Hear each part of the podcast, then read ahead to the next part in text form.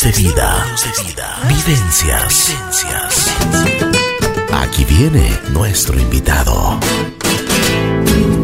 Buen día, buen día, buen día. Aquí estamos, en Así es la vida. El día de hoy tengo el gusto de presentarles a un buen amigo de esta casa. Pepe Ponce, José Ponce, pues él está junto a nosotros, es un atleta, digamos, un, realmente una persona que se ha dedicado al deporte.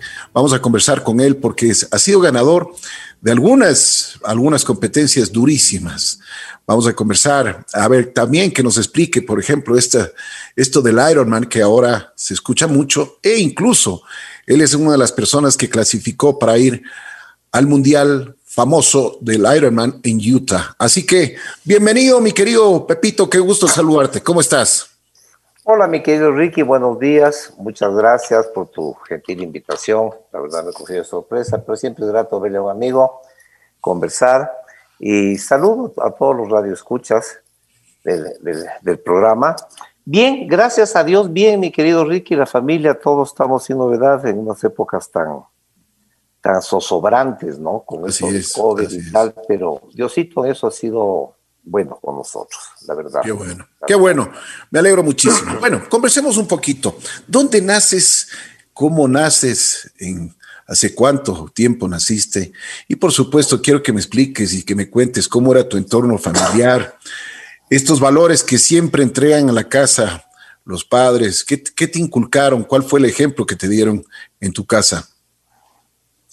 Bueno, a ver, eh, tu pregunta, en mi caso, es, uh, tiene una respuesta un poco especial. A ver, yo nací en La Habana, Cuba. ¡Wow!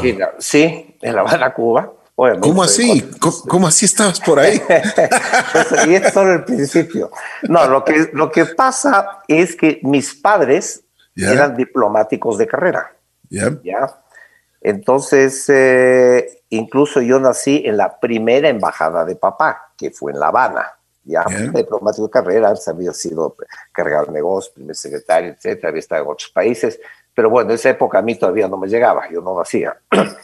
Yo nazco ya en la primera embajada de papá en la época de Batista, en el 55, cuando La Habana, entiendo, era la famosa Habana, ¿no? La que conocemos hoy en día que se quedó congelada en el tiempo. Eh, y era una, buena embajada para el país, era un lindo sitio. Y eh, yo nazco en el 55, como digo, en el, duramos, estuvimos poco conmigo ahí, el 56, cuando yo tenía un año y pico ya nos trasladaron a Bolivia, a La Paz, eh, luego de La Paz a Lima, ya de Lima si me acuerdo yo, eh, estuvimos ahí ah, dos, tres años, tres años, incluso mi hermano Diego, que es 10 años, ya falleció, pero que era 10 años mayor que yo, él se graduó en el colegio, en Champañá, en Lima. De Lima nos fuimos a mm, Río de Janeiro, Wow. Sí, estuvimos en Río eh, y luego de ahí fuimos a Guatemala, en donde eh, por cosas de la política y tal, en un momento dado, eh, sacarte de Río y mandarte a Guatemala como embajador, pues puede sonar un poquito como a castigo, ¿no es cierto? Pero sin embargo, resulta que Guatemala fue un país, es un país divino tuvimos el placer incluso que mi, mi, hermana María Victoria, Vicky, se casó en Guatemala. Yo tengo una linda familia allá, mis sobrinos, mis cuñados, tal. O sea, eh, si la idea era trasladar el río a Guatepeor, salió el tiro por la culata, porque Guatemala salió, es un país espectacular. espectacular. Qué bueno, Estuvimos ahí y por cosas así mismo de la, de la política, de la diplomacia, eh, nos volvieron a trasladar después otro, otro gobierno a Río de Janeiro. ¿no?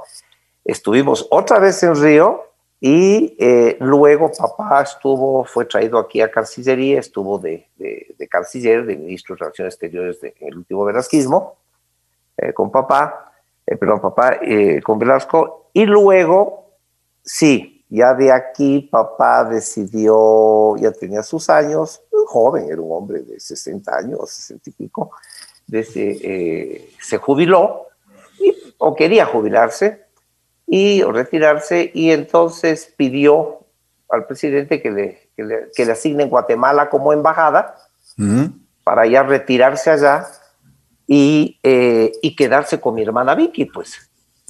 Nietos y toda la cosa.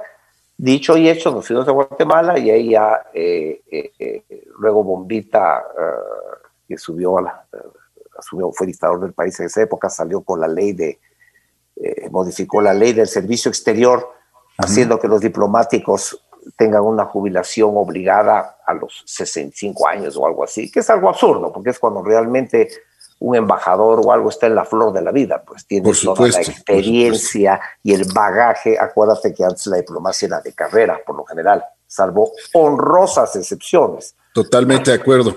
Y yo creo que eso deberían haber dejado así. Sí. ¿No es cierto? Porque es la representación máxima y el honor que tiene una persona de representar a su país, ¿no?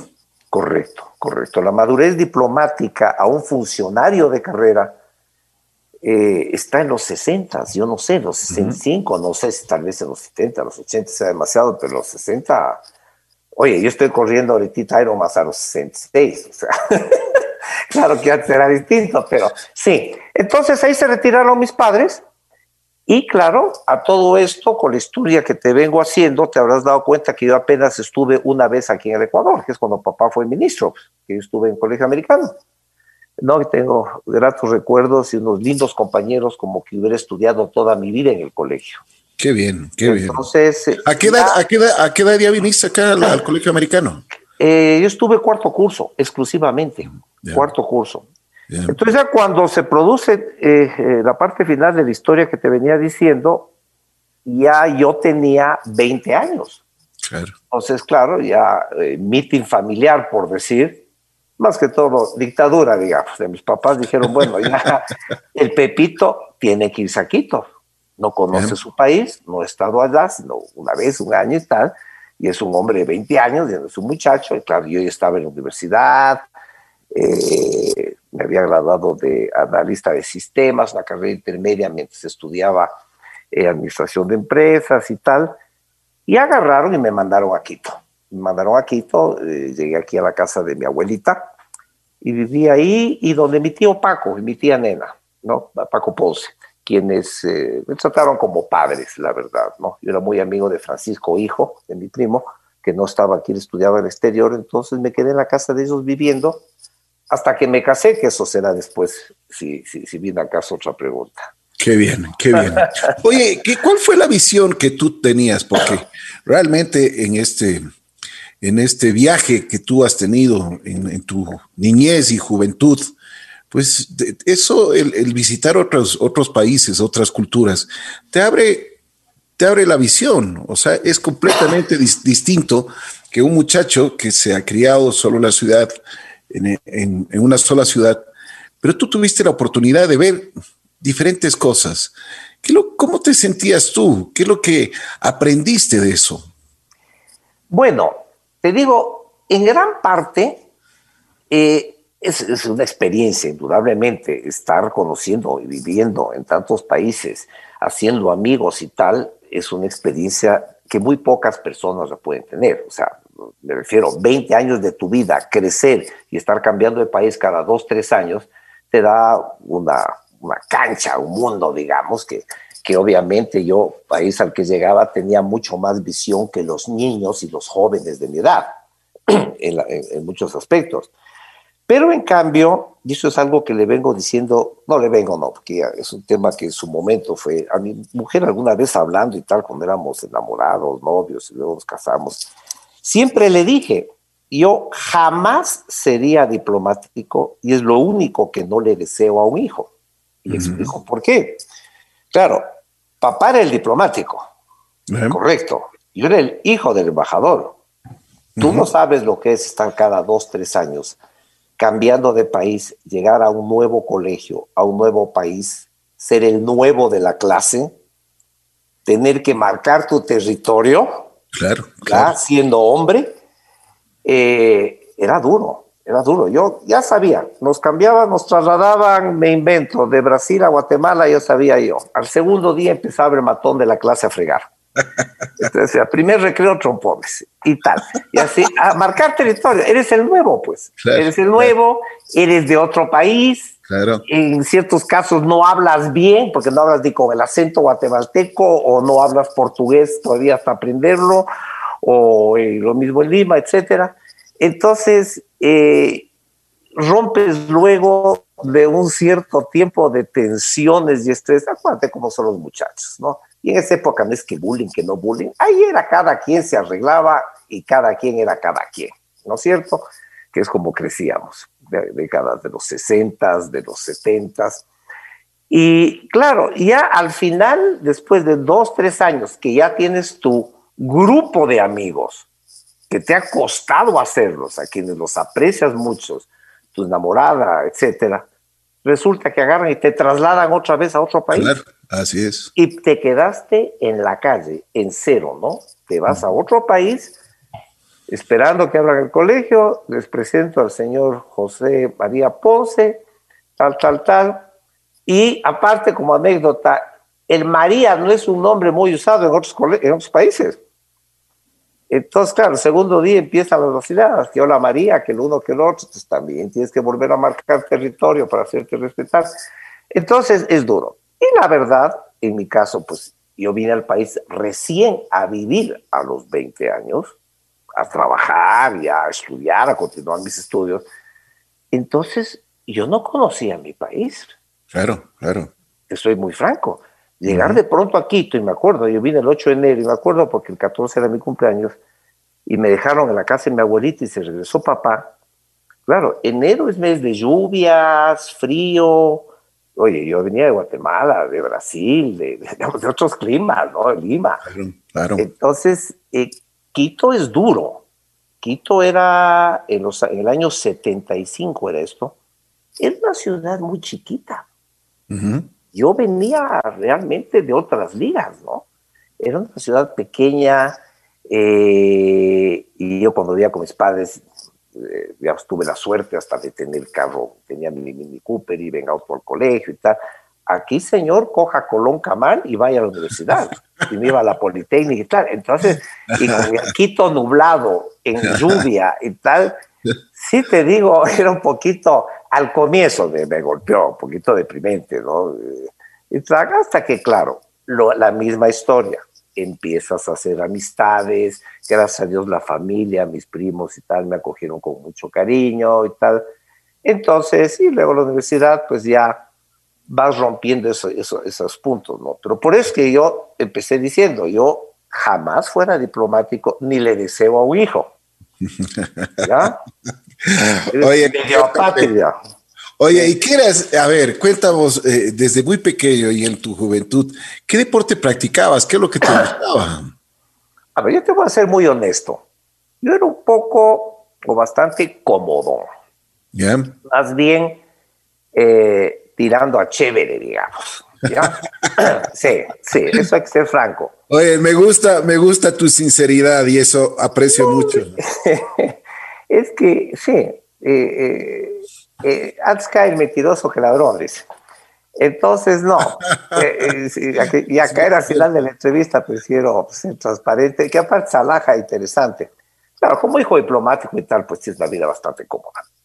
no, mis padres eh, siempre hicieron una buena misión, representaron al país muy bien, como diplomáticos de carrera que eran y tal. Y de alguna manera, también eh, familia de, diplomáticos, ¿no? De la familia Ponce y algunos ministros, cancilleres, etcétera. Entonces, eh, yo era bastante cómodo, un niño normal, obviamente jugaba dependiendo al país que iba. Guatemala era el, en esa época me acuerdo, el béisbol, el eh, poco fútbol. En Brasil, cuando llegué, era el básquet, en el Our Lady of Mercy, un colegio gringo era, el tema era jugar básquet, entonces dale al básquet, luego hice un poquito de karate y otro tipo de, deportes no tan masivos.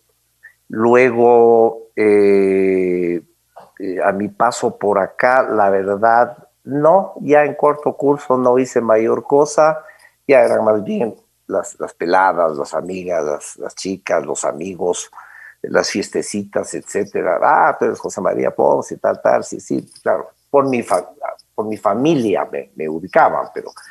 Entonces, eh, no era muy deportista de muchacho, soy franco. Sí, sí, sí jugaba, como te digo, básquet, fútbol y tal, pero no era como yo veo a mis hijos o a mis nietos y tal. No, no, no, nada que ver, la verdad, ¿no? Nada que ver. ¿Cuándo, despierta, cuándo despierta el, deportista en ti? Ya. Entonces, este, este, esta sí es una respuesta bien interesante ahí tienes. Ya. Una muy, muy buena pregunta. Yo ya, luego de la historia que te conté, llegó un día me casé, me casé con Paulina Misle, la gran señora, una, gran madre, una bella mujer, una, bella. Gran, una gran eh, mujer con santa paciencia. sí, porque no éramos tan deportistas en esa época, entonces, con una gran paciencia y una gran madre, la verdad. Entonces, eh, bueno, ya me, me asientan, digamos, ya, ya siento cabeza poco a poco y tal.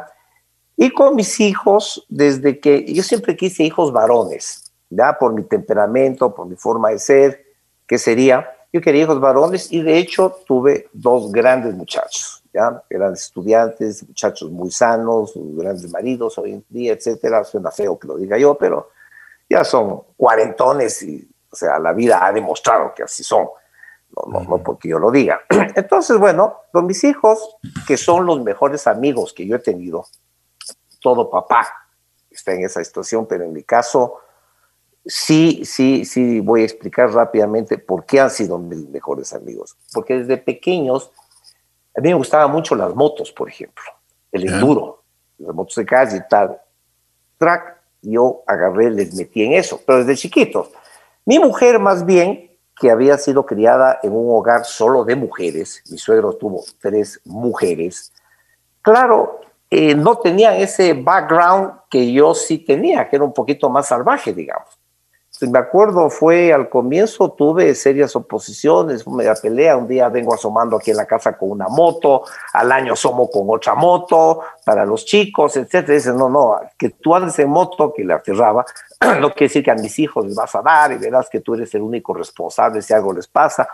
Pero bueno, la cuestión es que José María Chico acabó siendo campeón nacional de eh, Hair Scramble, que era el enduro que se hacía en esa época, a los 12 años te hablo, ¿no? 12, 13 años Juan Javier, también gran motociclista, endurista, y salíamos los tres. Nos mandábamos unos paseos a veces hasta de una semana, cinco días que nos íbamos, pues, eh, que en esa época, hace 20 años, eh, eh, digamos, no había las carreteras de ahora, podías endurear y mandarte hacia el norte, hacia el sur del país, al oriente y tal, unos grandes paseos.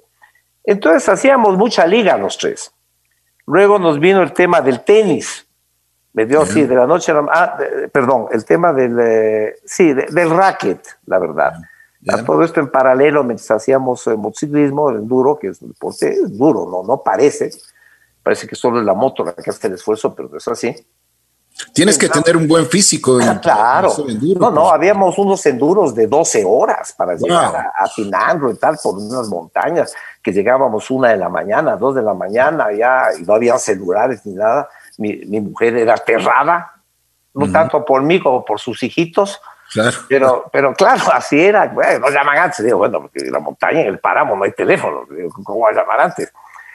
Eh, entramos, eh, me acuerdo, al racket, fue otro de los deportes que, que, pegó largo en nuestra, en nuestra vida. Incluso eh, me acuerdo algún campeonato nacional. llegamos a participar los tres, en que era en Cuencas, el selectivo, fuimos en representación de Pichincha y yo en la categoría de viejos de ese entonces, José María en la abierta y el Juan Javier en la de su grupo de edades, fíjate. O sea, hacíamos liga, eh, coincidíamos mucho en las cosas. Luego de eso, ahí es donde viene la, el comienzo de la respuesta a tu pregunta. Yo tuve un accidente haciendo enduro en el Pichincha. Me acuerdo estaba con mi hijo Juan, que venía de su primer año de universidad en vacaciones, estudiaba en Estados Unidos, tenía como 18, 19 años, eh, y me rompí la pierna. Me rompí la pierna, herida expuesta, perdí la rótula, En el Pichincha no había más que igual con la rótula y sangrando todos los huesos, la tibia, pero tuve que venir manejando la moto para llegar aquí a mi casa, entrar y de aquí me llegué al hospital. En ese accidente, eh, después de la operación y tal, que me fue muy bien, vino la etapa de rehabilitación. En la etapa de rehabilitación te, tenía que caminar eh, eh, para que los músculos se recuperen, etcétera. Entonces, eso lo hacía yo en una máquina caminadora. Y en la caminatas y caminatas pasaron los meses, ya fui enderezando el paso, ya las radiografías van, las radiografías vienen, sí, que estás bien, vas a quedar bien, uno al otro. Luego le cogí el gusto a esto de ir al gimnasio, de estar caminando, caminando, y claro, te iban aumentando la velocidad. Cuando me di cuenta, yo ya estaba empezando a, a hacer jogging, un trote muy suave en la máquina. Pero me pareció interesante el tema agarré, les calenté las orejas a, los amigos míos de ese entonces. Éramos personas, hace 20 años yo tenía que, esto era 40, tenía 45 o 46 años. Claro, más bien teníamos otros hábitos, ¿no? Vida social, los traguitos, el sitio me fuma. Acuérdate, todo el mundo fumaba, era lo normal en los, en los, en los grandes campeonatos a nivel mundial de deportes. El primer auspiciante era Malboro, etcétera. ¿no? Entonces, empecé a correr y les calenté las orejas a mis amigos, como te digo, y les convencí de hacer unas últimas noticias. De esas locuras. Yo creí que era un gallazo porque podía joguear 20 minutos en la máquina o media hora. Te ahorro el cuento, me metieron una pizza, ellos tampoco eran deportistas, pero me metieron una pizza que llegué de último. Tocó pagar la cuenta de las cervezas y la cosa. Pues bueno, alajito y tal, que el próximo año y tal. En el interín era la época en que empezaban aquí a hacerse los 10K de Cumbayá o los 5K de Cumbayá, uno lo otro. Igual, las pizzas iban de mal en peor. Entonces, sí, yo soy de carácter, temperamento competitivo. Entonces, eh, sí me, me incomodé, yo soy franco, me incomodé, dije, no, esto no se queda así, y empecé ya a entrenar. Ah, no, agarré, me compré una máquina y la puse aquí en mi casa también, para correr todos los días. Entonces agarré, entrené y de ahí les dije, bueno, tal fecha, no me acuerdo, alguna carrera por la Carolina, algo vamos, se invirtieron los papeles.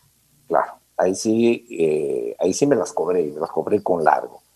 Entonces, desde ahí empezó la motivación. Pero fíjate, a raíz de un accidente, ¿no? Que más bien podía haber optado yo por el otro camino.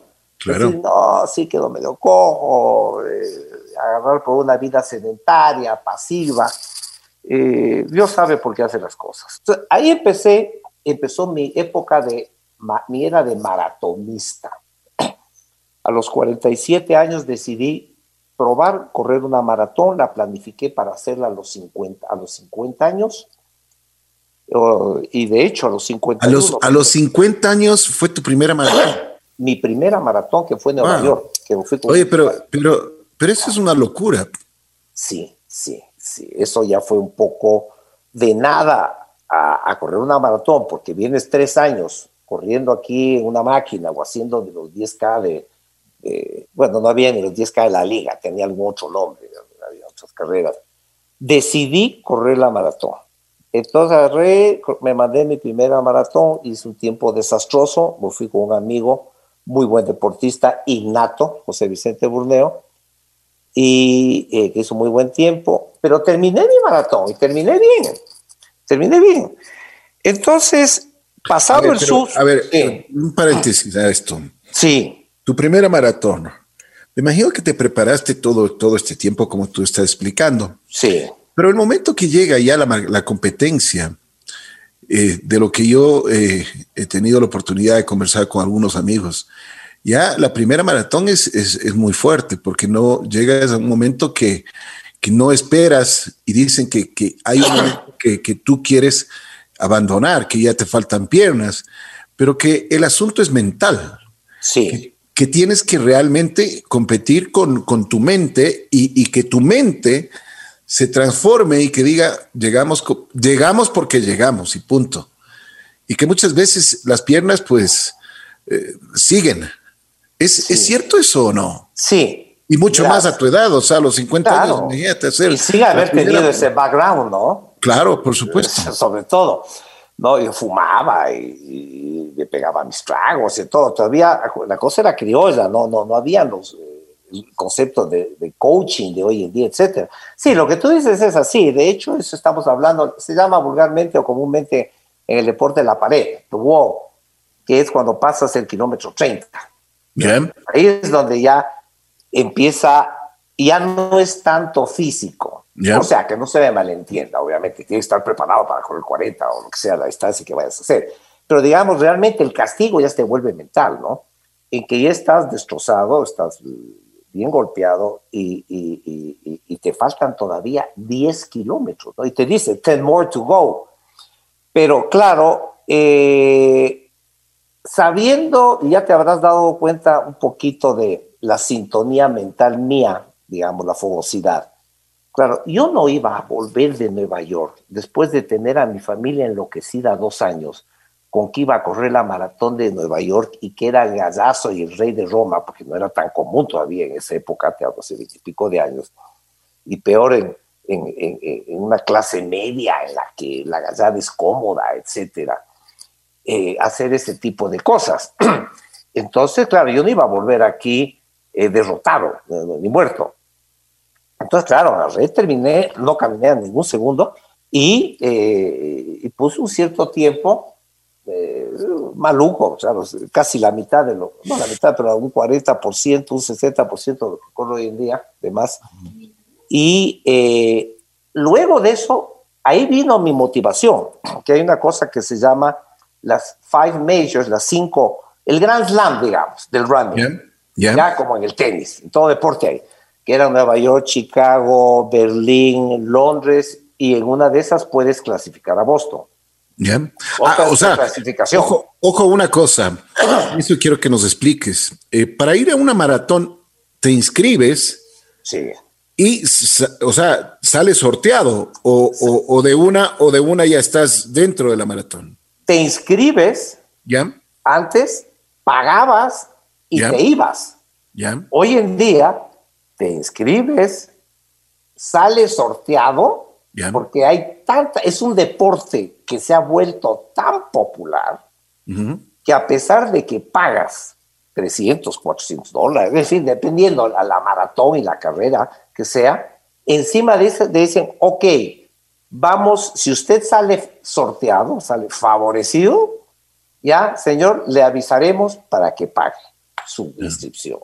Esa es la diferencia en estos años. Yo he vivido esta transición. Entonces, claro, eso era con Nueva York, con Chicago, Berlín, Londres. Y si en alguna de esas, del Grand Slam, haces un tiempo requerido, un tiempo mínimo, de acuerdo a tu grupo de edad, son de grupos de 5 años, 50, 55, ya, 50, 54, 55, 59, 60, 64, así sucesivamente si haces ciertos tiempos que te imponen, clasificas para Boston, en donde igual pagas y tal, y te dan preferencia de acuerdo al tiempo que hiciste para poderla correr. ¿No? Entonces empecé, ese fue mi móvil, dije, voy a completar el Grand Slam, las cinco mayores. Que obviamente se dio, se dio, pero no queda ahí, no es que corres cinco veces y estás enganchado en el asunto, es tu deporte, ¿no? Porque me obsesioné, me, me encantó el tema y seguí corriendo más hasta completar, eh, completar, dije, la segunda meta, completar las 10 maratones. Oye, Pepe, una cosa, porque hablando de la maratón de Nueva York es muy famosa, la de Berlín también dicen que es muy famosa, no se diga Boston, o sea, no se diga Boston. Pero ¿dónde, dónde te sentiste mejor? Porque los trazados son completamente diferentes, son distintos. no tiene que ver el uno con el otro. Además del paisajismo, porque eso es lo que dicen eh, la gente que le corre las maratones, dice que disfrutan mucho de lo que ven y también disfrutan mucho de la calidez humana. Sí, verás, Realmente lo que acabas de decir es tal cual. Y voy a ir un poco más allá.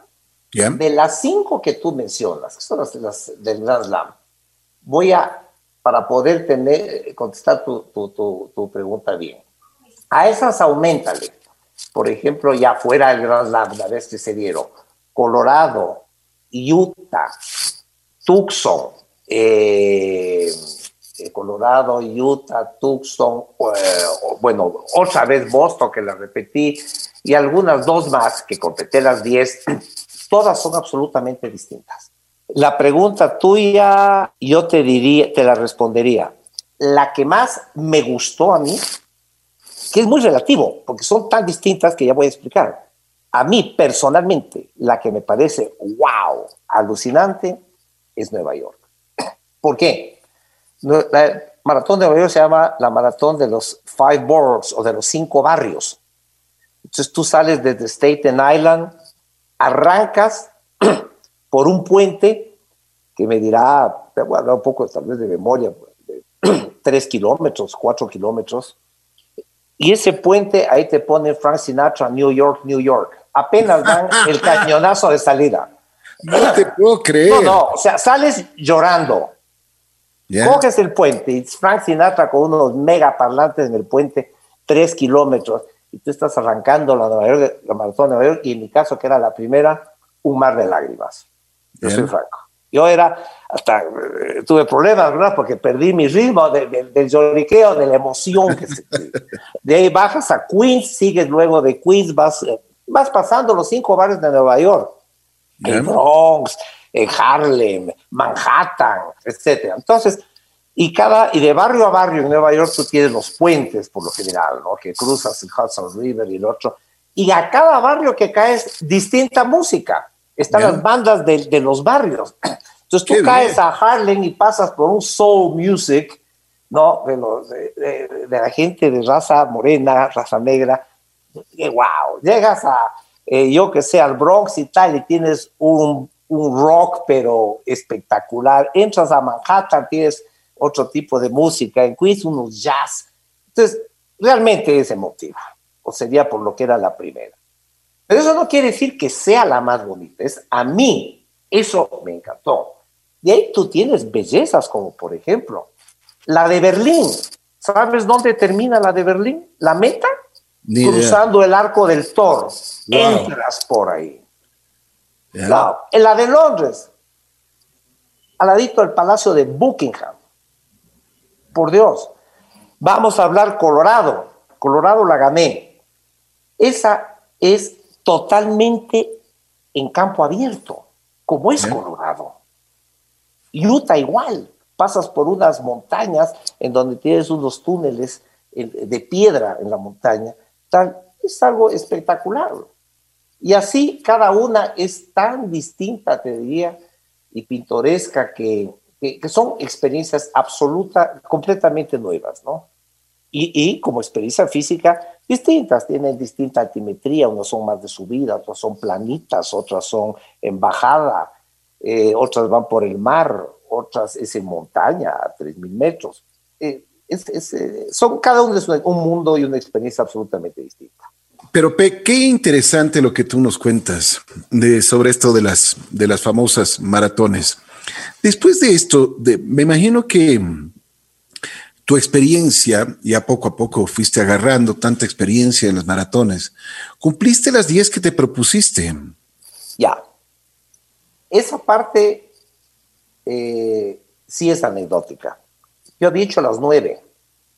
Me faltaba la décima ya canchero, ya había ganado Colorado, tercer puesto en Utah. Ya estabas agrandado ya. sí, sí, la verdad, la verdad. ya estabas, ya estabas en confianza. Como no, no, termino 10 y ya veré qué hacemos, etcétera. sí. Pero, ¿qué, ¿qué sucede? Termino la novena, me acuerdo, me fui en viaje en moto eh, con un grupo de, un par de, éramos cinco amigos, por Sudamérica. Nos fuimos a Perú, vi, así, al salar, de Uyuni, Lago Titicaca, luego fuimos a Argentina, etcétera. Esto era en diciembre. Oye, pero Pepe, sí. no, te has, no te has tratado mal, ¿no? no, pero no, no. Porque, oye, la verdad, o sea, esa es, ese es una, una de las eh, yo siempre digo, una, una de las cosas que uno tiene siempre en la mente, ¿no? A mí me gustaría tomar mi moto e irme, pucha, a, recorrerle, a, ponte, me gustaría ir hasta Argentina, ¿no? Porque ese es uno de los viajes hermosos que también me han dicho algunos jarlistas, otros, otros, otros, otros amigos de KTM, de BM, o sea, bueno, es una maravilla eso, ¿no? Sí, acuérdate que yo te contaba al comienzo, décadas atrás, el tema de la moto. Nunca lo dejé hasta hoy en día, ¿no? Entonces, yo alternaba, alternaba con la moto, siempre me gustó. Entonces, claro, eh, este viaje, por ejemplo, al igual que algunos que he hecho, un viaje de dos meses, ¿no? Te vas un mes de ida, hasta el punto que me fui en diciembre, dejamos las motos en Argentina para regresar a pasar Navidad y Año Nuevo con la familia. Eh, mi cumpleaños es en enero y me regresaba eh, y me regresaba a recoger la moto en enero y a seguir otro mes más ya de regreso. Ese regreso nunca se dio. Oye, Pepe, ¿y qué te decía en la casa? No, bueno, mi mujer bastante comprensiva en esto, la verdad. O sea, me he ganado. Mientras más lejos estés, mejor. En parte, yo creo, esa es una duda que tengo entre lo que tú dices, por un lado, y por otro lado, digamos, eh, me he ganado con mi buena conducta, si cabe el término. Sí, el, el, el premio, el derecho a, a, tener estos, estos permisos, que son eventuales también, ¿no? Han ido dos veces por Sudamérica, hemos hecho lo mismo en Europa, con ella hemos recorrido Francia, Italia, Alemania, Austria, distintos viajes en moto con ella. Entonces también hay un balance que tienes que llevar en la vida, obviamente, ¿no? Claro, Sudamérica no, no sé, ella, no, ella odia las motos, no le gusta. Pero claro, si le dices, ve, estoy planeando un viaje para el próximo año, irme a Alemania y Austria en moto y tal, ¿qué tiempo dura? 15 días. ya, yo me voy, te dice. Digo, sí, perfecto, me parece bien. Claro, Europa, Europa sí se va. Entonces, y pasamos muy agradable, nos vamos con un par de parejas, entonces ya, ya es más seguro, también hay más respeto al motociclista, al ciclista, etcétera. Entonces, combinas esto y luego de un par de años vienes y le dices, ¿sabes qué? Me voy a ir a Argentina en moto y tal. Te espero, ándate en avión, que así era, y nos encontramos en Bolivia, por ejemplo. Entonces, de ahí recorremos juntos el Salar de Uyuni, el lago Titicaca, etcétera. Ella se regresa en avión con otro par de señoras y nosotros seguimos el viaje en moto. Entonces combinas, combinas un poco eso, esa es la verdad, ¿no? Eh, o te vas a, Colombia, a Cartagena en moto y ella llega en avión, por decirte, están dos días juntos y te regresas. Entonces, de esa manera hemos manejado. Pero volviendo a la pregunta de mi última carrera, yo fui, hice este viaje, dejé la moto allá, vine a pasar año nuevo acá, eh, eh, y mi cumpleaños y regresar. El 3 de enero o el 2 de enero, esquiando en Bahía, me rompo la cadera. Uy, ¿qué pasó? Me rompí el isquio atrás. Eh, es, un muy mal movimiento y por necio. A mí me gustaba mucho el esquí de muchacho. Tanto así que mis hijos esquiaban antes de cumplir 10 años. O sea, e, esa era una de tus actividades. También, no, era, no era nuevo para ti. No, no, no. De hecho, habíamos concursado cuando mi hijo tenía uno, el mayor menos de 10 años en el Campeonato Nacional de Esquí, que fue en San Pablo, y una categoría de Masters. Sí, eso es otra de mis anécdotas, se me olvidó.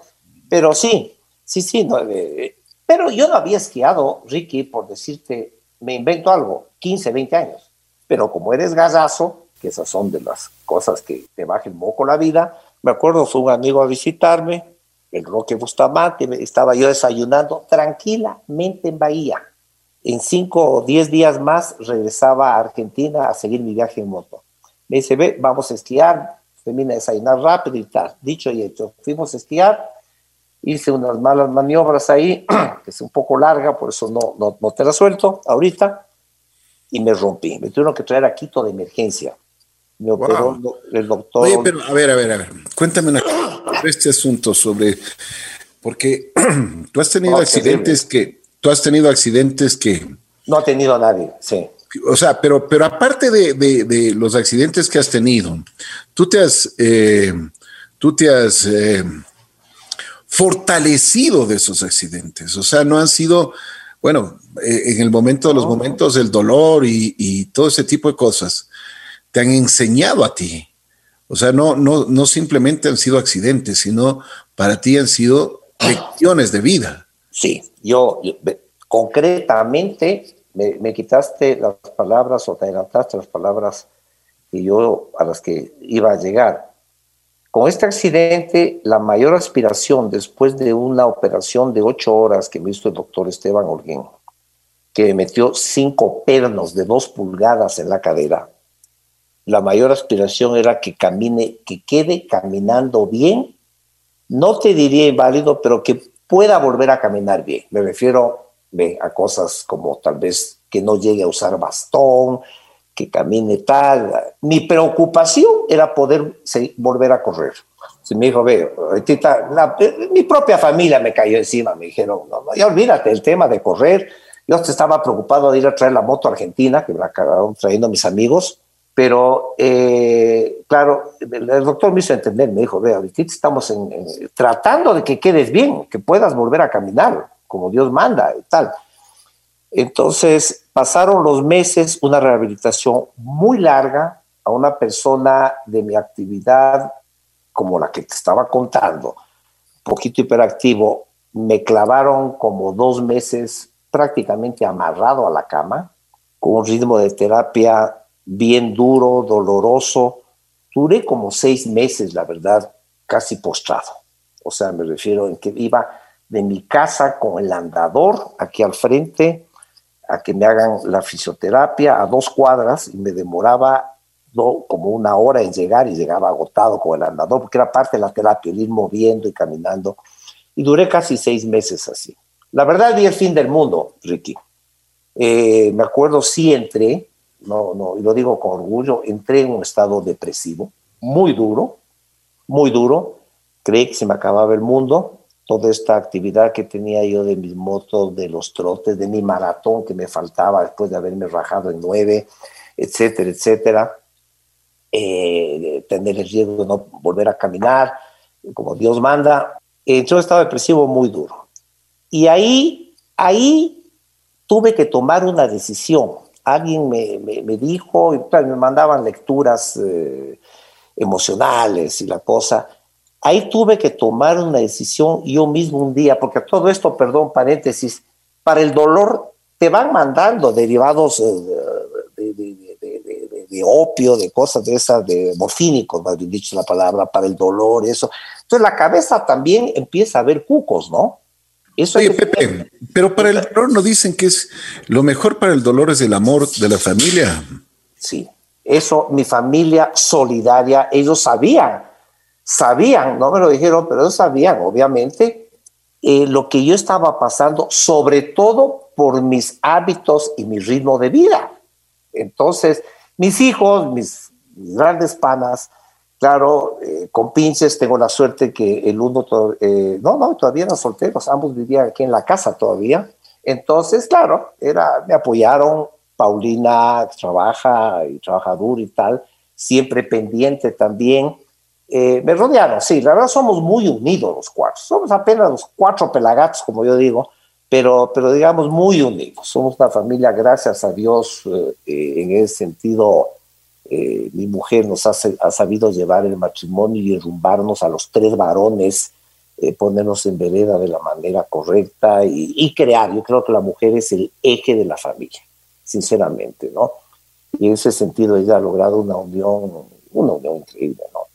Entonces llegó un momento en donde ya yo tuve, eh, ya dejé un poco las, las pepas, estas para el dolor, fueron pasando las semanas, etcétera. Mis amigos también, mis amigos corredores, eh, solidarios conmigo, me visitaban, me llamaban, me venían a ver. Pero claro, cerraban la puerta, salía de la casa y yo estaba en estado, en mi cueva depresivo otra vez. Hasta que tomé la decisión, definitivamente dije, bueno, a ver, le metemos ñeque este tema, aspiremos, rezaba todos los días, soy una persona creyente, eh, no dirá misa diaria, pero sí, soy, soy católico, practicante. Eh, y dije, bueno, vamos a tratar de salir adelante, a meterle ñeque. Empecé con un programa de rehabilitación que llegó a tal extremo en que el médico me paró. El, el Esteban me dijo, en una de las visitas de chequeo, me acuerdo a los seis meses, me dice, bueno, ¿y cómo va tu, a los tres meses, cómo va tu rehabilitación? Le dije, sí, estoy haciendo de lunes a viernes. Me dice, no, no, no, pero un momento, me dice, tampoco puedes hacer así. Dice, la rehabilitación es dos, máximo, tres veces a la semana. O dije, no, yo quiero a diario, porque quiero salir rápido de esto, quiero quedar bien y quiero volver a correr. Y me dijo, no, pero momento, José María, no puedes seguir así. Dice, tampoco exageres. No, pero ese era el ahínco, a lo que voy era el ahínco que yo tenía y la decisión que había tomado de salir o salir. Y en la placa de radiografía de los seis meses, me acuerdo que era ya la revisión final, a ver cómo mismo quedé.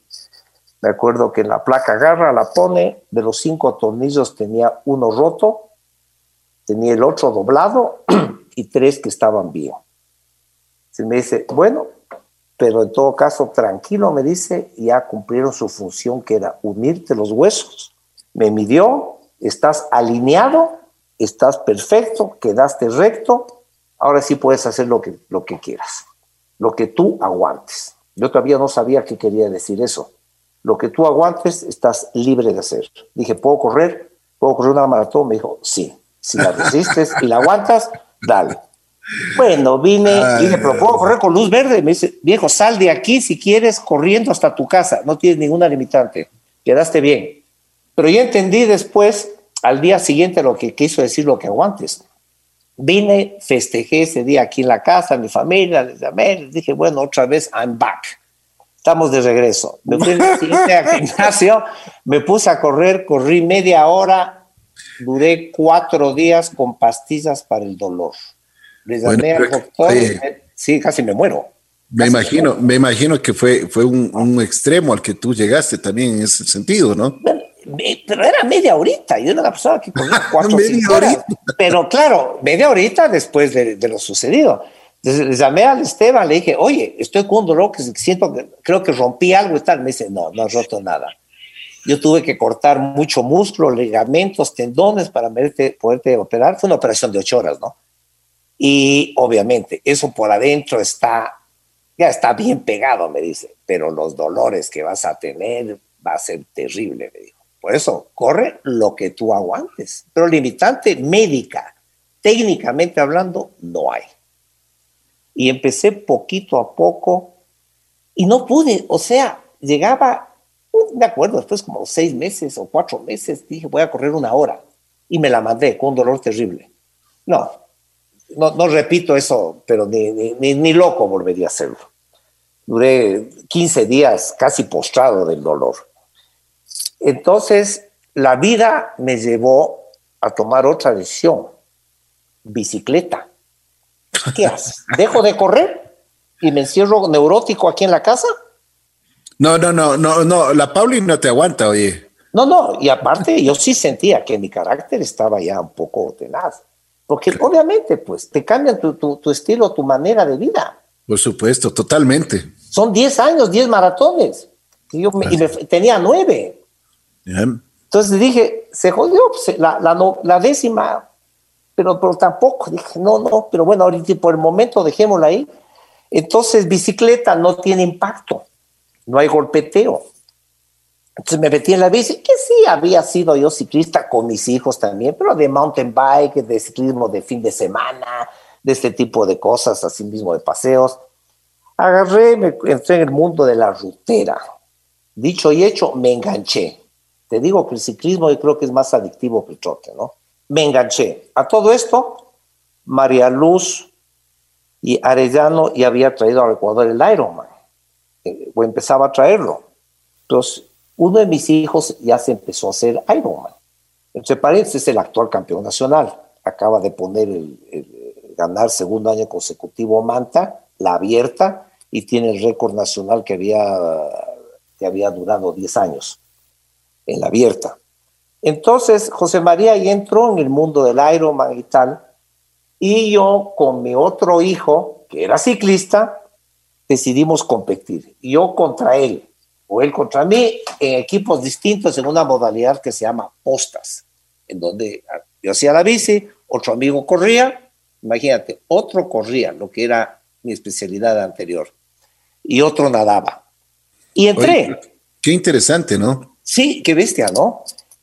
Entonces al ciclismo, claro, yo, extrañaba el trote, ¿no? Oye, lo que veo es que eres necio, ¿no? Es que es la única manera. Ya hoy en día, a los 66 años, agradezco a Dios ser así. Yo creo que es la única manera. Cuando la vida te pone a prueba, porque yo no creo que son sopapos, porque he terminado bien, ya vamos a llegar al momento actual. Pero la única manera es que tú te tienes que ganar las cosas o meterle de tu parte, no queda otra. Entonces, claro, yo por la bicicleta, perfecto, y fíjate, el segundo año del Ironman, en cambio, ya no hice bici. Ahí dije, voy a correr. Hice el mismo relevo corriendo. Entonces, eh, pude correr, claro, un tiempo de aperro, obviamente, y tal, estoy resumiendo la historia de cómo podía correr y tal, pero digamos, es la parte de, interesante dentro de, tu pregunta y la historia de, lo del Ironman. Y termino ya eh, ese, ese, Ironman haciendo el trote, pasaron y me agarran mis hijos y me dicen, ve, ¿viste tus tiempos? Entonces me dicen, no estás tan mal para ser primera vez que estás corriendo y tal. Entonces a todo esto que sí viene al caso, yo me fui con mi hijo José María a Miami. Agarré, le, le dije, ve, quiero probar correr. Te invito a Miami. Tú vas a ser mi aguatero. Él era ya un gran deportista. Tú vas a ser mi aguatero. Yo solo, solo quiero ver si termino los 21 kilómetros, la media maratón. De maratonista, quiero terminar la media maratón. encantado, encantado, papi, tal. Nos fuimos y terminé. Regresé, no se rompió ningún perno, todo estaba ya el mismo inventario, el que estaba roto estaba roto, el otro doblado seguía doblado y tal, tal, y pude terminar y quedé, a pesar de eso, quedé en Miami, me acuerdo, me acuerdo, sí, me quedé como sexto en mi categoría. No te puedo creer, o sea que te mandaste una Muriendo, pero muriéndome, no, no, muriéndome. Y con, y con mi aguatero, que era José, claro, el Ibi venía mientras yo daba cinco pasos, él, él se corría una cuadra, él cogía el gato y me los pasaba a mí para yo ni parar siquiera y tal, pero pude terminar. Entonces, me acuerdo que le dije a José María, le dije, ve, papito, ya con esto voy a correr una maratón, que es mi décima, que todos sabíamos ya la historia, voy a correr una maratón el próximo año. Y yo vuelvo acá, le dije, yo vuelvo a ganar Miami. Acuérdate lo que te estoy diciendo. Esta carrera que acabamos de hacer, yo vuelvo y voy a ganarla. Entonces, y dicho y hecho, para hacer cuento largo, cuento corto, el siguiente año corrí la maratón de Houston. Y para mi sorpresa también, bueno, no sorpresa, yo le apuntaba a eso, no solo que la terminé bien, sino encima también clasifiqué a Boston, otra vez. O sea, no fue más tiempo.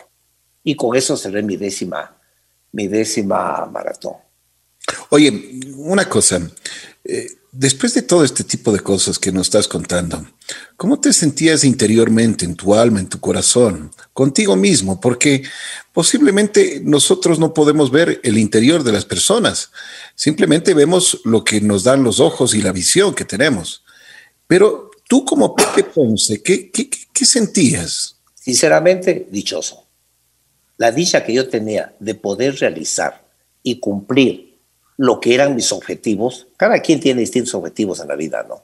Yo ya a los 60 ya, digamos, mis ambiciones eran otras, más bien yo ya, ya vendí mis negocios de alguna manera, ya enfoqué la vida bajo otra, otra perspectiva, eh, decidí ya jubilarme, no creo ya 60 años es más que suficiente, y darle un poco más de tiempo darme, darme tiempo más a mí, estar más tranquilo, más cómodo, no es que no haga nada, pero digamos, pero ya bajar el ritmo, decidí bajarle el ritmo a las cosas y dedicarme a hacer lo que me gusta, que era lo que venía haciendo, pero llega un plan menos estresante, porque tengo que salir a correr a las 6 de la mañana si puedo hacerlo a las 8? O sea, soy un señor de 60 y pico de años, ahorita tengo 66 años. Entonces es importante, pero eh, contestando lo tuyo, y esta era la dicha que yo tenía de haber podido volver a correr en base a puro ñeque y gana mía. Eh, que no pude correr, vamos con la bici, pero a todo esto la bici la que me permitió que mi cuerpo se vuelva a consolidar. Entonces fue una decisión sabia en su momento. Gracias a eso de la bicicleta, luego pude hacer un Ironman, por lo menos en postas. Luego pude volver a correr. Luego pude completar mi décima maratón que había quedado abierta. Son, eran mis metas, eran mis metas, mis sueños. Entonces, eh, una cosa, ¿tuviste miedo? Te soy franco, no. Lo que tenía era incertidumbre. ¿Por qué, ¿Por qué no ¿Podré o, no podré? Dudas. Ah, ya, eso es, eso es diferente. Es distinto, no. Yo dije, le doy y voy a darle, y aquí, incertidumbre. De ahí mi familia. ¿No tenías, ¿no tenías miedo de, de, no poder hacerlo? Honestamente, no.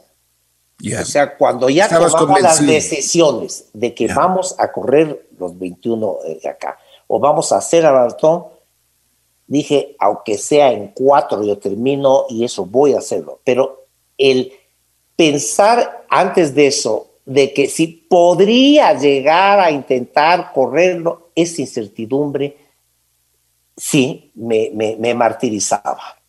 Yo soy de un temperamento un poquito temático, ¿no? Entonces era con la cantaleta, la cantaleta, la cantaleta, y en eso mis hijos sí eh, me empujaban bastante, me decían, no, hombre, te va a ir bien, vas a ver, sobre todo Juan Javier, que es un carácter más eh, relajado. Decía, no, no te hagas ni lío, hombre, ya quítate eso en la cabeza. Entonces sí sentía ese, esa, esa fuerza que me daba, me transmitía seguridad. Entonces pude terminar esa parte de las 10 maratones y ahí luego, volviendo a lo del Ironman, habiendo hecho las postas de trote, habiendo hecho las postas de, de eh, perdón, de bicicleta, luego la parte de trote en otro año, decidí el tercer año hacer postas, pero hacer yo la bicicleta y el trote.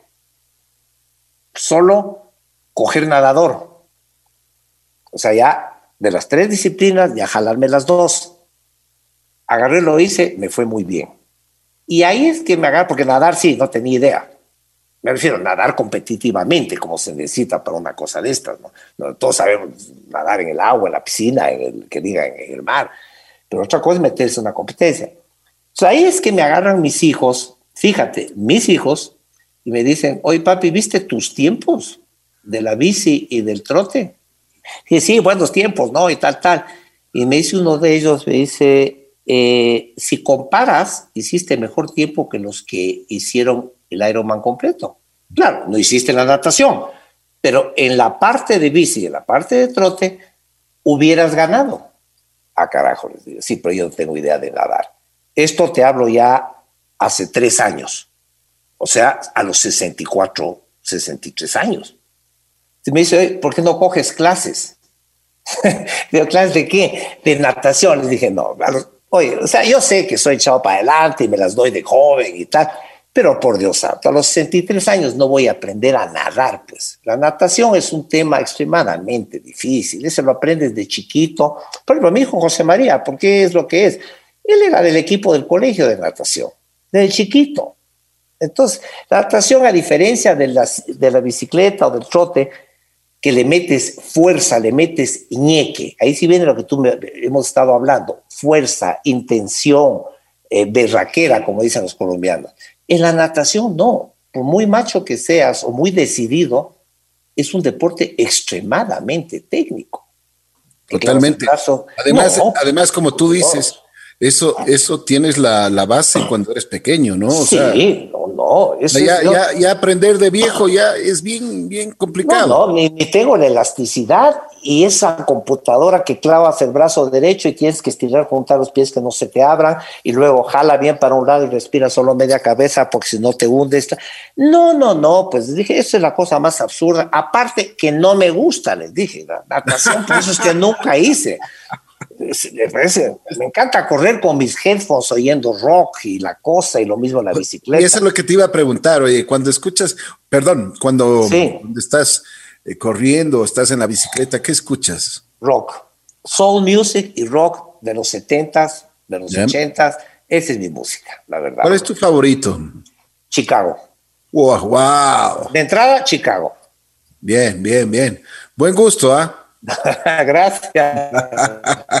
no, es que los, a ver, a ver, a ver, a ver, una, una cosa, los metales que tiene Chicago no los tiene ninguna banda. No, no, O sea, ni, ni, ni soñando. No, no. Ni soñando. No, Chicago, una guitarrita de Santana, no, pues, por Dios santo. No, pues estás, por Dios santo.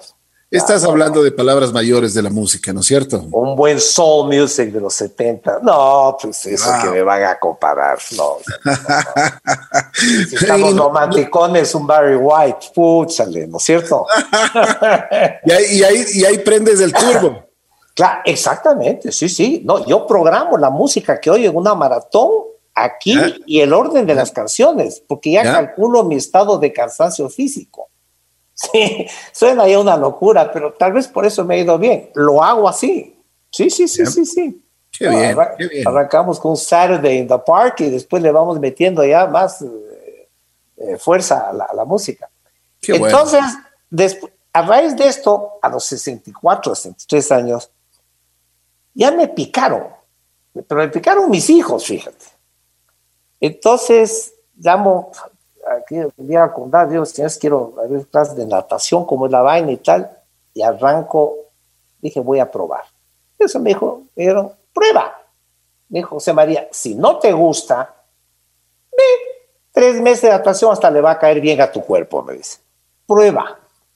Me sonó sensato el prueba, un gran sacrificio y se meter en agua a, las 7 de la mañana o a las 9, lo que sea, alguna piscina, yo no tengo nada que ver en vez de estar corriendo, estar trabajando aquí en mi home office tranquilamente o huyéndome a la hacienda.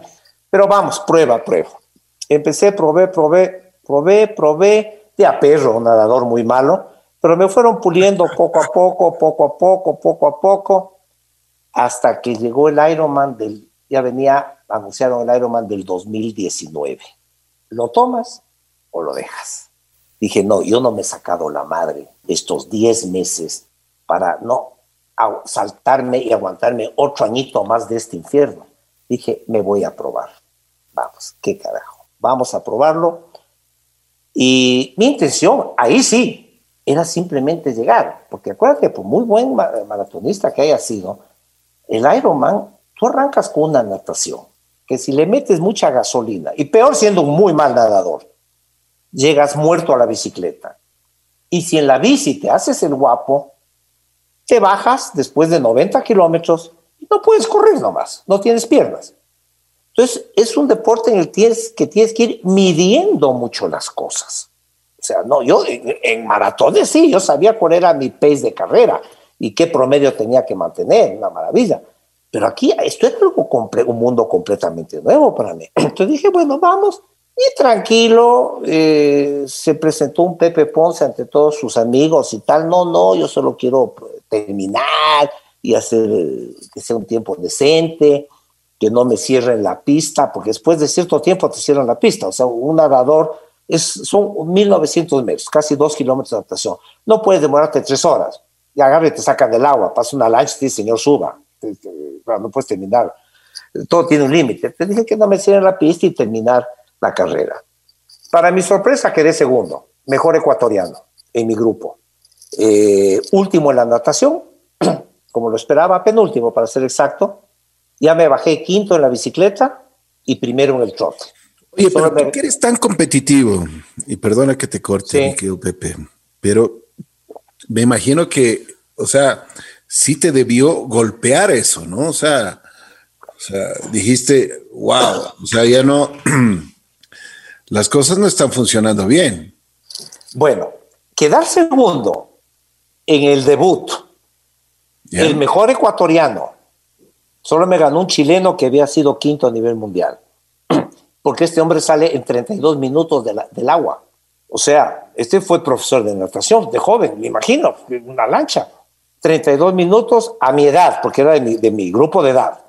Y, y, del, y, del, resto de amigos ecuatorianos que, que participaron, todos habían hecho ya seis, cinco, siete Ironmans. Entonces, para quedar segundo en mi debut no fue malo. Obviamente, ahí venía, eh, vino el otro reto. Dije, no, el siguiente año esto no se queda así. Yo estaba con dos, tres clases de natación, dije, no, a coger cuatro cinco clases, vamos ahora. Y empecé a meterle mucho más. A todo esto, un paréntesis Esto fue en el mes de julio del 2019. Yo tenía 64 años. El año pasado, antes que explote lo del COVID, era la media maratón de Miami. Agarré y dije, bueno, el interín o parte del entrenamiento, voy a correrla. Yo cambié de entrenador, estaba ya con Pablito Vallejo de Bet. dije al Pablo, ve, perdón, la, la media maratón de Miami. Y te acordarás que te dije hace un rato que yo le dije a mi hijo, yo vuelvo y voy a ganar esta carrera. Entonces le dije al Pablo, yo antes del Ironman del próximo año, yo tengo una deuda pendiente, un ofrecimiento que hice aquí a mi hijo José y una meta que me puse, que es después de mi primera media maratón, de cuando me metieron los tornillos, y yo quedé en volver, que ahora sí estoy ya en forma, a ganar esta carrera. Me fui el año pasado, no solo que la gané, sino además puse récord de pista en 16 años de la carrera en mi categoría y a los dos meses vino el COVID. O sea, fue la mejor decisión que pude haber tomado porque fue la única carrera que se hizo ese año. Y de ahí sí, a retomar el Ironman. Y este año corrí, eh, me fui a, a, Panama City Beach en Florida, que la iba a hacer el año pasado, pero por COVID la movieron, que fue una carrera hace dos meses. La gané, primer puesto, eh, puro gringo, ¿no? Gringo, australiano y tal, primer puesto. Y eh, clasifiqué al Mundial de Utah, que va a ser en seis semanas. Y a los dos meses, que fue hace 15 días, eh, vine a correr Manta. También gané. Igual, otra vez, este era con clasificación al Mundial, ya estaba yo clasificado y ahorita estamos ya preparándonos para el Mundial, que es en seis semanas. El único problema que tengo es que yo no he escogido las fechas de estas carreras. La de, como te dije hace un segundo, la de Panama City Beach era, iba a ser el año pasado, que la movieron para este año, entonces o lo tomas o lo dejas, por eso la corrí hace dos meses. Manta también decidieron hacerla, que estaba en duda hasta el final por el tema COVID, que fue hace 15 días, y el Mundial, que yo no fijo las fechas del Mundial, es para seis semanas. Entonces me, me va a tocar correr las tres carreras en cuatro meses, que la verdad es mucho, es mucho para cualquier atleta y no se diga pues para, para alguien ya de, no, me gusta eso la tercera edad, pero la verdad para alguien de 66 años, digamos, es duro, ¿no? Entonces, bueno, pero, pero ahora ya te, te subes al, al bus pagando medio pasaje. Sí, sí, no, no, esas son ciertas ventajas del oficio, pero sí, sí, sí, sí, eh, y, obviamente mi punto débil sigue siendo la natación, pero por ejemplo, ve la diferencia de mi penúltima carrera, que fue Manta, que salí penúltimo, ya en Estados Unidos ya salí hace dos meses, que fue el siguiente Ironman, salí en la mitad del grupo de 30 salí 14 ya. Y ahorita en Manta eh, tuve en mi categoría el primer puesto también en natación. Oye, ¿cómo te sentiste en Manta? Manta es una linda carrera, no es fácil. Ahorita que digamos. ¿Por qué? Ya, probé Estados Unidos y tal. Eh, claro, toda carrera tiene, es distinta, tiene su distinto perfil y el mundial que viene es el más fuerte en el Ironman 70.3, porque hay el completo. Manta este año fue duro. ¿Por qué? Porque por el tema de, eh, del estado de las carreteras a raíz de la crisis que ha vivido el país, realmente la parte de bicicleta era de Manta a Crucita y de vuelta, que era un lindo camino, ¿ya? Y con una altimetría, un desnivel, digamos, que tenía de 600 metros. ¿Ya? Que, que de por sí en el Ironman no es común lo normal es plano, son bicis esas que vas agachadas, bicis de triatlón contra reloj, digamos, en donde es casi plano, de niveles muy pequeños acumulados en, 90 kilómetros, ha subido 200 metros o 300 metros. 600 y pico de metros que tenía Manta, ya es, eh, digamos, la hace ya un mit eh, de, la mitad hacia arriba, la, el nivel de, de dureza. Pero este año, por el estado de la carretera Crucita, no pudieron hacer la Crucita, entonces modificaron la ruta para eh, ¿ya? Para Montecristi, perdón, hacia Montecristi. Y que después hubieron ciertas cosas que no se pudieron coordinar con la, de, la organización ya interna con la gente de Montecristi y tal, y dos días antes modificaron otra vez la ruta, ya con mucho mérito y mucho logro, porque también tuvieron que esperar hasta un par de semanas antes que les permita a las autoridades locales por lo del COVID poderla hacer, etcétera. Creo que la organización hay que sacarse el sombrero, lucharon contra cielo, mar y tierra para poder organizar el evento este año. Eh, y modificaron la parte de la bicicleta e hicieron tres vueltas alrededor de la ciudad, las, acortaron, con mucha subida y bajada, ¿no? Que no había otra, pues, no había otra manera. Entonces hicieron alrededor de Manta los tres circuitos, cada circuito de 30 kilómetros, con lo cual completaban los 90, con una altimetría de más o menos un desnivel acumulado en subidas de 1200 metros. Y ya, 1200 metros para un Ironman, digamos, es, eh, es muy respetable, ¿no? Es respetable. Porque después de eso tienes que bajarte a correr todavía 21 kilómetros, ¿no? Entonces eh, eh, fue fuerte, la temperatura estuvo fuerte, pero es una linda carrera, es una linda carrera. La verdad, la gente en Manta es, es bestial, es bestial. He hecho carreras donde eh, por ejemplo, maratones donde tú estás 15, 20 minutos sin ver un alma corriendo en carretera. Aquí no, aquí estás con la gente que vamos, vamos, dele, carteles y lo uno y lo otro. Nuestra gente es muy alaja. ¿Qué te, te, van empujando todo el camino. Vamos, dele, dele, dele, ya falta poco. Sí, falta poco, 50 kilómetros más. ¿no? Pero dele, dele. Fíjate que, por ejemplo, el Ironman de Perú ya no existe. No, tenía, no tenía público. O sea, participantes. No era el Ironman de aquí solo de gente ecuatoriana, creo que está alrededor de un 70% cogido los cupos, 80, sin que ni siquiera ven que todavía metan a los de afuera. No o sea, se ha creado, no, no, no, aquí se ha creado una muy buena afición. Yo creo que han hecho muy bien las cosas. Qué bueno. Y sí, sí, sí, es increíble, siendo Ecuador un país tan pequeño, ¿no? Pequeño en eh, Victorio, pero tenemos un corazón. Exactamente, ¿no? Y aquí hay Pepe, deportistas. ¿qué, expectativas tienes del Mundial en Utah? A ver, yo te soy muy franco. Eh, para contestar esto te voy a dar dos o tres. Bueno, siempre has estado en tu franqueza y lo has dicho de bien. Y sabes que te felicito porque en la vida tiene que ser uno directo, franco y cuando uno habla, ver a los ojos. Y eso es importante en la vida, ¿no?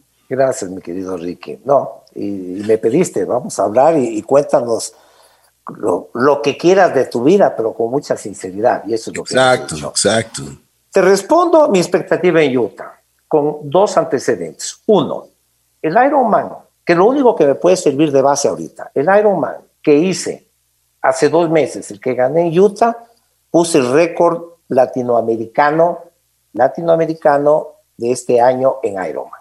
Entonces, eso quiere decir que estamos bastante bien.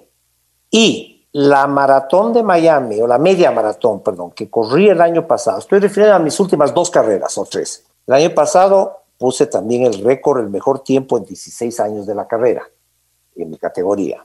¿Qué me indica esto? Que estamos en un buen momento, ¿ya? Un buen nivel físico. Eh, a eso eh, metámosle eh, este último Ironman acá, que estuvo duro hace 15 días, primero en mi categoría. ¿Qué, quiere, qué me indica a mí esto? No, es que estoy hablando para echarme flores, sino para poder sustentar mi respuesta. ¿Esto qué me indica? Que estoy bien físicamente, que mi natación la he reducido de 49 minutos el año antepasado a 41 ahorita, o 42 minutos, he bajado 8 minutos. En el trote he logrado poner la hora, hora 31 en, en Miami, hora 32, 33 en Miami. Estamos trotando bien y en Panamá hice un tiempazo, el mejor tiempo también latinoamericano en, en el trote. Y eh, lo que pasó en Manta con la altimetría de Manta me da buena espina para Utah. Utah es en, dos, en seis semanas con una altimetría bárbara. La natación es en un lago, un lago a mil y pico metros de altura, o sea, muy distinto a nadar en el mar. El agua dulce no flotas como en el agua salada. Y de ahí un trote en donde los videos que estaba viendo están los corredores y se ve la ciudad de St. George abajo, como que estuviera corriendo por la cima de la libertad, lo cual demuestra la exigente altimetría que tiene. Pero con estos antecedentes que acabo de decirte, si te soy sincero, yo apunto a llegar dentro de los primeros cinco. Eso es lo que yo creo y espero que así debería ser, dentro de los, del top five de mi grupo. Oye, Pepe, ¿qué te ha dado la vida? Sinceramente, todo. Y le explico. No soy una persona de grandes eh, ambiciones, me refiero a desproporcionado. Creo que tengo lo que necesito, empezando con una mujer que me ha dado dos hijos espectaculares, la familia, que para mí es eh, mi primer punto de apoyo, recurra o no a ellos en tal o cual decisión, siempre les tengo presente en absolut, absolutamente toda decisión que tomo. He tenido la gran suerte, eh, que no es suerte, pero digamos, para poder usar un término, de que eh, este, este ambiente familiar, digamos, eh, me salió bien, Dios me dio esa, esa, esa bendición. Y en la parte material, segundo, la salud, a pesar de las travesuras que he hecho y de, las, y de los accidentes y aventuras que te he contado, no cualquiera corre y gana este tipo de carreras a los 66 años, ¿no? Entonces creo que también, así ya, por cualquier razón, el día de mañana no pudiera mantener este ritmo, creo que ya es suficiente, bien. Y en la parte material, tengo lo que necesito. No soy, digamos, tengo mi, ¿qué decía? Mi moto, mi bicicleta, nada del otro mundo, ¿no? Pero digamos, eh, sí tengo cierta estabilidad que, que, eh, que, me permite ver un futuro con cierta tranquilidad, digamos, que yo creo es lo importante en la vida. Nunca he sido un adicto ni un enfermo al dinero, ni me ha quitado el sueño tampoco. Obviamente hay que, hay que tener respaldo y estar cómodo y, y tener una, pues, todo eso transmite tranquilidad a la familia y a tu vida, pero digamos, eh, no voy más allá de lo de cualquier persona normal, el querer tener una vida tranquila. No soy, no me considero una persona extremadamente social, soy bien calmadón, de joven sí, fiestero. Yo creo que, sí, yo creo que le di, y no me arrepiento, digamos, me emparrandé tanto de joven que hoy en día ya no puedo decir la típica, ah, qué bestia, es que yo nunca hice eso. No, no, no, no. Yo he hecho de y media y tal, me he entretenido y todo tiene su momento en la vida, ¿no? Hoy en día disfruto de, mi, de, mi, de, mi, de, mis deportes, de mi familia, eh, soy hogareño. Eso es, Ricky. Oye, ¿qué, es, ¿qué es tu esposa, la famosa Pauli, que es una bella, que yo tengo el gusto de conocerle y el honor de conocerle. Una mujer trabajadora, inteligente, como tú decías, con mucha paciencia, ¿no? Pero ¿qué es para ti? O sea, ¿qué significa en tu vida? Verás, eh, te la voy a poner así. Yo creo que la Paulina ha sido mi guía, mi orientador en la vida. Tal cual, lo que te estoy diciendo. Yo, si no hubiera tenido una Paulina, seguramente no estaría haciendo todo lo que hago como lo hago. No era fácil yo, ¿ah? Yo de, eh, me imagino que mis suegros se les pararon los pelos cuando supieron que me iba a casar con el Pepito Ponce, porque sí, no, no, yo, era un diablito, buen tipo, pero, pero digamos inquieto, ¿no? Y yo creo que inquieto, bastante inquieto. Oye, Pepe, me tienes que contar la anécdota de tu matrimonio. No, puedes, no puedes irte sin esa anécdota. Así que, ¿cuál, ¿Cuál dices tú? Pero dale, dale, dale. Eh, pues yo creo que la Paulina realmente me ha sabido llevar base a paciencia, a carácter. Es una mujer bien templada, definitivamente. Bien templada. Yo a veces le vacilo, le digo, bueno, tú te estás cobrando las que yo hice con intereses, pero ya intereses de, de, chulco, le digo, porque también Es, es, firme, es una mujer dura, muy trabajadora. Ella trabaja, eh, la verdad es una ejecutiva brillante trabaja bien duro, es una gran ama de casa, una gran madre, una gran abuela. Eh, yo, bueno, eso sí, hasta, hasta lo he tenido que decir de frente, decir la verdad, yo no sé cómo, cómo, cómo hace. Bueno, yo creo que las mujeres te digo, en general, ¿no? Yo estoy hablando de mi caso particular, pero en general las mujeres hacen cosas que, y tienen una capacidad que nosotros no tenemos, por más más que hagas o lo que sea. La mujer maneja el hogar, los hijos, el marido, la cosa, y todo mm. es, eso, y trabajan. Y yo no sé cómo hacen, ¿no? La verdad, yo, yo prefiero correr 10 Ironmans a lo, a lo que le veo el, ajetreo de mi mujer de aquí para allá y está en todos los detalles de la casa y de los hijos y de los nietos. y la es, es eh, Sí, son, son otro mundo, ¿no? Y mi vieja en ese, en ese lado, la Paulina tiene realmente, no, no lo digo por decirlo públicamente, y, los, mis amigos saben, tiene un gran mérito, la verdad, ¿no? Ha sido el eje de la familia. Y gracias a Dios yo supe responder a su tiempo y tal, he apoyado a mis hijos y, sí, y, sé lo que soy, ¿no? ¿Eres feliz o no? Sí. Yo le agradezco a Dios absolutamente todos los días. Qué bueno. Uno que otro día no es rezo de agradecimiento, sino tal vez de pedir algo. Sí, también lo hago, ¿no? Pero yo le agradezco a Dios absolutamente todos los días, ya sea en la mañana o antes de acostarme, de, de tener la familia que tengo, la salud que tengo, ¿no? y lo que tengo. Oye, me ha dado tanto gusto conocerte en esta en este conversatorio en el cual he podido ver tu gran corazón, corazón, una gratitud, que eso es importantísimo en la vida, porque si no tienes gratitud, eh, yo creo que no hay absolutamente nada. Pero además tienes una, una, o sea, aparte de agradecimiento a la vida, también tienes un entregar y que eso, eso es bueno.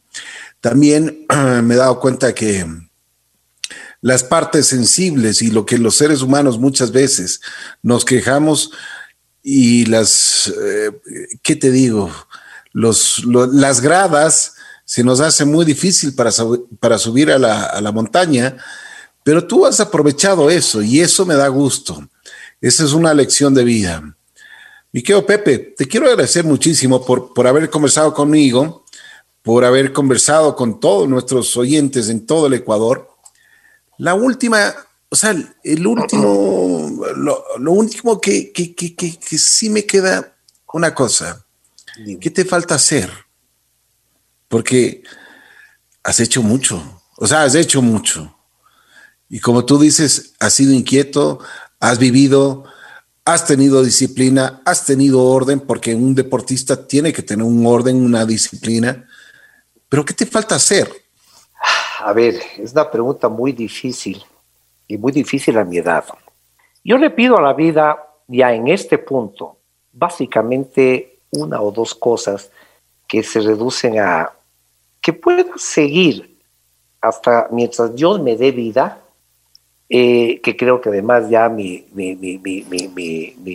lo que ya he tenido es suficiente, o sea, no me arrepentiría si Dios no quiera sucediese algo. Yo creo que por lo menos he tenido la oportunidad de, girar todos mis cheques de lo que uno pueda aprovechar en la vida. Pero yo pediría tener, vivir, vivir todavía, yo creo, con la cuerda que tengo, vivir, no sé, pues 20 años, 30 años, pero todavía vivir, alcanzar a vivir más en unión de mis seres queridos, con mi mujer y con mis hijos, que sigamos esta, esta unión y sus familias, me refiero a la verdad de mis hijos, obviamente, ¿no?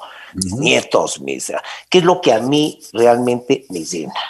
Qué bien, qué bien. Si yo logro, si lograra yo el día de mañana corran, no corran. Me gusta la fotografía, el día de mañana me puede dar el tema de dejar de correr e, irme a un curso de fotografía, un mes, yo qué sé.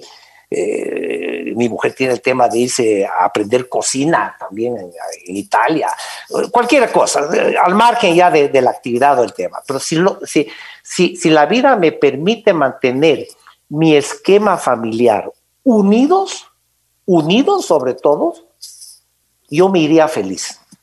Qué bien. Qué bien. Sinceramente. Una pregunta, una pregunta que tiene, eh, me manda por WhatsApp un buen amigo nuestro. Hazle acuerdo que, que yo le gané en Manta, dice.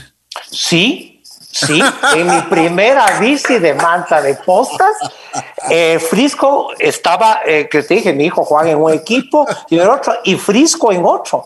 y me ganó por un minuto, pero me ganó. Así es, sí, sí, sí, sí, sí, cuando yo empezaba a ser mi ciclista, correcto. Qué bueno, qué bueno que y mi primer paseo largo a, provincias en bicicleta fue Frisco, que me invitó, que me acuerdo que me fui aterrado, ¿no? Asustado con otros muy buenos amigos, los cordobeses. Sí, sí, sí, sí. Oye, eh, Pepe, una cosa, ¿qué le dirías a una persona que empieza y que eh, son jóvenes? que realmente eh, tenemos esperanzas. Por ejemplo, ahora todo el mundo, eh, Carapaz nos ha, nos ha dado una lección de vida, de, conocimiento, de, de humildad también, ¿no? O sea, por, decirlo menos. Él, se hizo solo.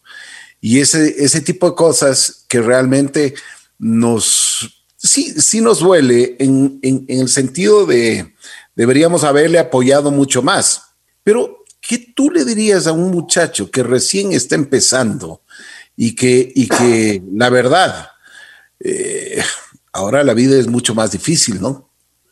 Verás, hay una frase que puede sonar un poquito a, no se me acuerdo, no se me viene la, la, palabra, es una palabra muy común, como que dicen, pero la digo en el sentido estricto de la palabra y desde lo más profundo. Yo lo que diría es que no se doblegue ante nada, que trate siempre de salir con su capricho de cumplir la meta. Eso es, si uno le mete eso y luego, por alguna razón, no se te dan las cosas, o sea, si se me rompían más tornillos y tal, y no hubiera podido seguir corriendo, de acuerdo, pero hice lo que humanamente estaba a mi alcance. Pero es increíble e impresionante, y tú lo dijiste, que ya no eh, vamos a analizar eso, pero la mente es la que realmente le empuja a uno. El ejemplo, por ejemplo, de esto del aeromarital, yo creo que a partir de las 4 o 5 y en los enteros, son 8 o 9 horas de carrera, a partir de la hora 6 ya no es el cuerpo que está corriendo, es el que está corriendo lo que, la cabeza, lo que uno lleva en el coco. Entonces, mi consejo sería no doblegarse ante las pruebas. Son pruebas que te pone la vida. Y pruebas en todo sentido. Yo conozco gente con enfermedades muy graves, pero que igual unos la han superado, otros se han ido, pero hasta el día que se fueron, se fueron luchando.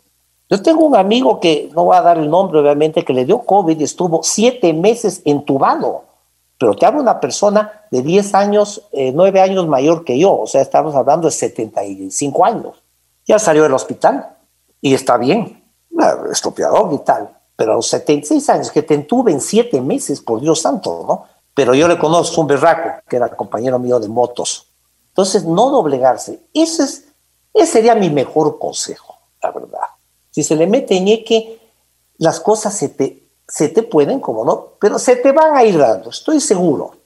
Ya, tal vez no como tú quieras, pero tal vez no puedes volver a correr en el caso de lo que me pasó a mí, pero pude salir en bicicleta y tal. El día de mañana, pues, llevando eso a otros campos, ¿no? De, la vida familiar, actividad económica, eh, de salud. Esa es la premisa que yo creo. Si uno no le mete, Dios no te ayuda. Qué bueno. Pepe, el famoso Pepe, Pepe Ponce, José María Ponce. Bueno, tú has, has hecho mucho y, te, quiero decir una cosa, has sido muy sincero y eso me gusta. En la vida uno tiene que ser sincero, frontal, directo, como siempre. Ah, si quieres acotar algo más antes de irnos. Gracias. Gracias por este conversatorio. una maravilla, oye. Gracias, mi querido Ricky. ¿Te acuerdas que nos tomamos una, una cervecita y siempre conversábamos? Una charla buena eh, siempre hemos tenido, ¿no? Sí, sí, hace tiempos que no nos veíamos, la verdad. Qué gusto, qué gusto cuando ayer pudimos conversar. No, lo que te diría es, bueno, agradecerte, agradecerte esta, esta linda, ah. Eh, este, este, lindo conversatorio, la verdad. Me siento, me siento como que hubiera sido más bien social, tomándonos un café que hemos estado, o una cerveza, o lo que sea. Sí, te agradezco mucho y, y lo, que, lo único que sí dejo en claro, y tú lo dijiste, eh, lo que he dicho, lo que he hablado, lo he dicho desde con mi corazón, ¿no? Eh, de la manera más transparente y sincera. Eso sí. Oye, quiero que me comprometerte también para ver si es que me da la oportunidad tu hijo José María y conversar con él, porque también es un monstruo y él ah, está haciendo cosas, él, él está haciendo cosas realmente fuertes, importantes, y vamos a conversar con él. Ojalá Dios nos dé la vida para, para próximamente tenerlo en nuestro espacio. Pero más que nada, me alegro muchísimo que tú seas amigo de tus hijos. No es el papá, sino es el, el amigo. El, bueno, por supuesto, tenemos que ser papás algún momento, pero ha sido siempre buen amigo. Y me alegro que tu, que tu hijo haya seguido tu ejemplo también. O capaz que tú seguiste el ejemplo de él. Pero eso es importante.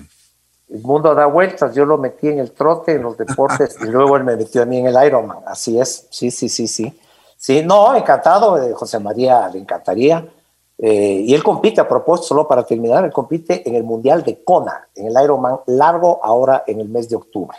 Oye, una cosa, el, de Utah, ¿cuántos son? Y el, de, Utah son, 1900 metros de natación, 90 kilómetros de bicicleta y, 21 kilómetros de trote. El de Kona, que es el Full Ironman, del cual José, José María es el campeón nacional y que va a ser ahora el, mundial en tres meses, es el doble. Ese son 3.800 metros en natación, Wow. 180 kilómetros en bicicleta. Y 180. y 42 kilómetros de trote. ¿Cuánto se demoran? Él, eh, bueno, él con el tiempo que, tiene, como, como dije, es el record holder ahorita, el tiempo de él es, puede que me equivoque en 4 o 3 minutos, 8.05 si no me equivoco. 8.05. 8.05 eh, en mi edad, que yo quiero hacerlo el próximo año, esa, esa es una meta, no, no la dije porque está dentro de la parte deportiva, no le veo tanto la esencia a, las preguntas que me, en este sentido, la pregunta que me hiciste, que a futuro. Pero yo, yo si mi idea sería hacer el próximo año y en mi edad, un buen tiempo, que estaba viendo los que suelen ganar la categoría son 12 horas.